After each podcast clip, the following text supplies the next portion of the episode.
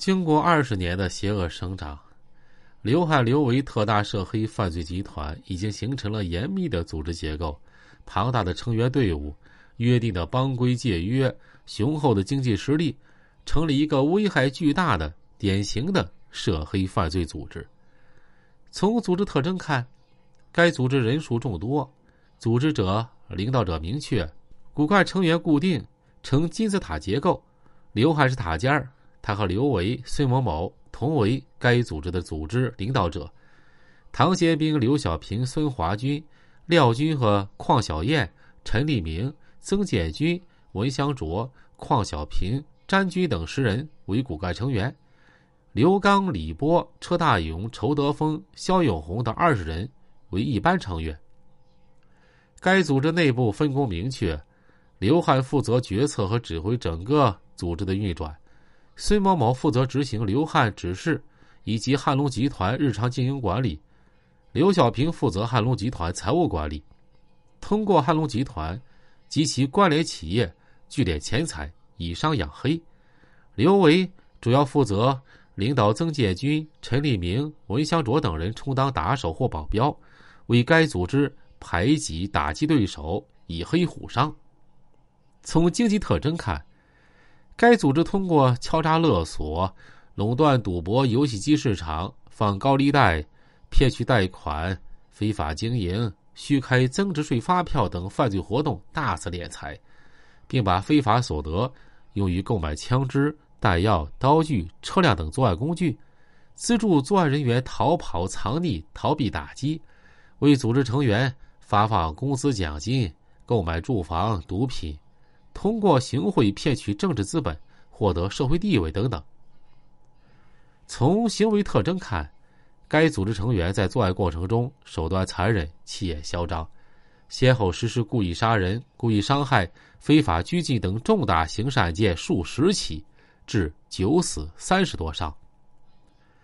从非法控制特征看，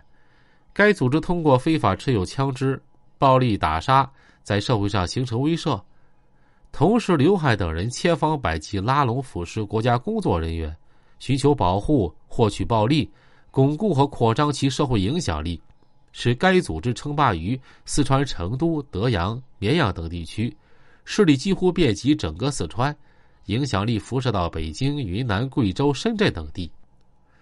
刘汉、刘维特大涉黑犯罪集团形成、做大、成事的过程，可以分成两个阶段，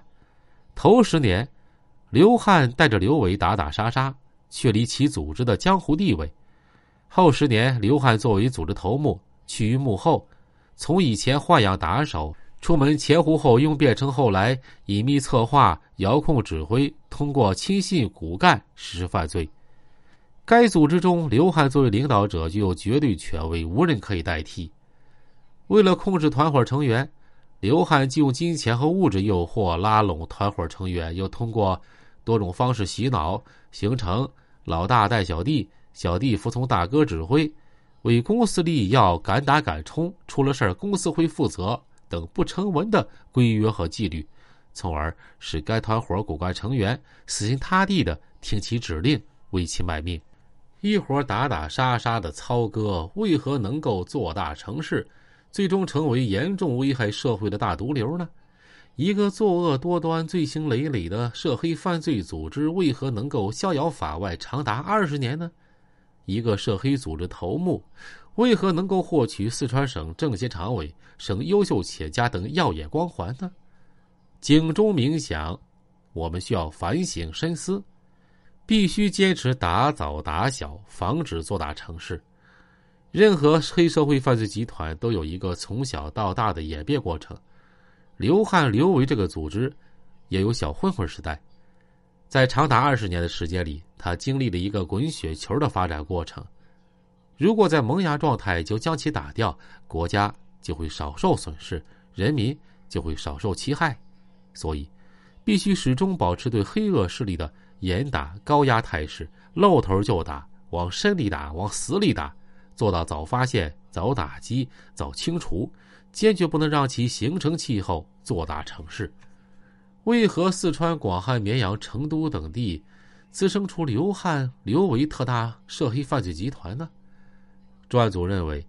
刘汉、刘维等人之所以走到这一步，主要是个人原因，但是也有地方法治不健全等社会大环境的影响。刘汉实质上是一步步突破了法律底线。预审专家对一件事儿啊印象深刻。当年小岛开发的时候，孙某某给刘汉汇报说，小岛村民闹事，找了相关职能部门都不管用。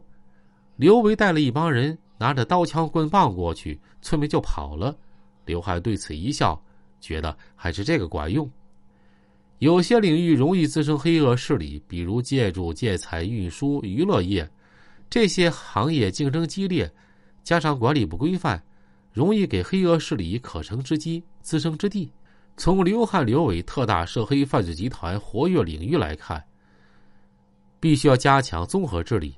除了政法机关要认真履行职责，还需要联合工商、税务、建设、金融等各个执法部门，在各个领域、各个环节共同发挥作用，严格执法，压缩黑恶势力成长空间。铲除其滋生土壤。刘汉、刘维特大涉黑犯罪集团之所以逍遥法外，一个重要原因是少数党政干部和国家工作人员充当其保护伞。一些执法人员不但不严格公正执法，还想着能在该组织的黑色利益链中分一杯羹，无形中助长了黑恶势力的发展壮大。总之啊，法网恢恢，疏而不漏，多行不义必自毙。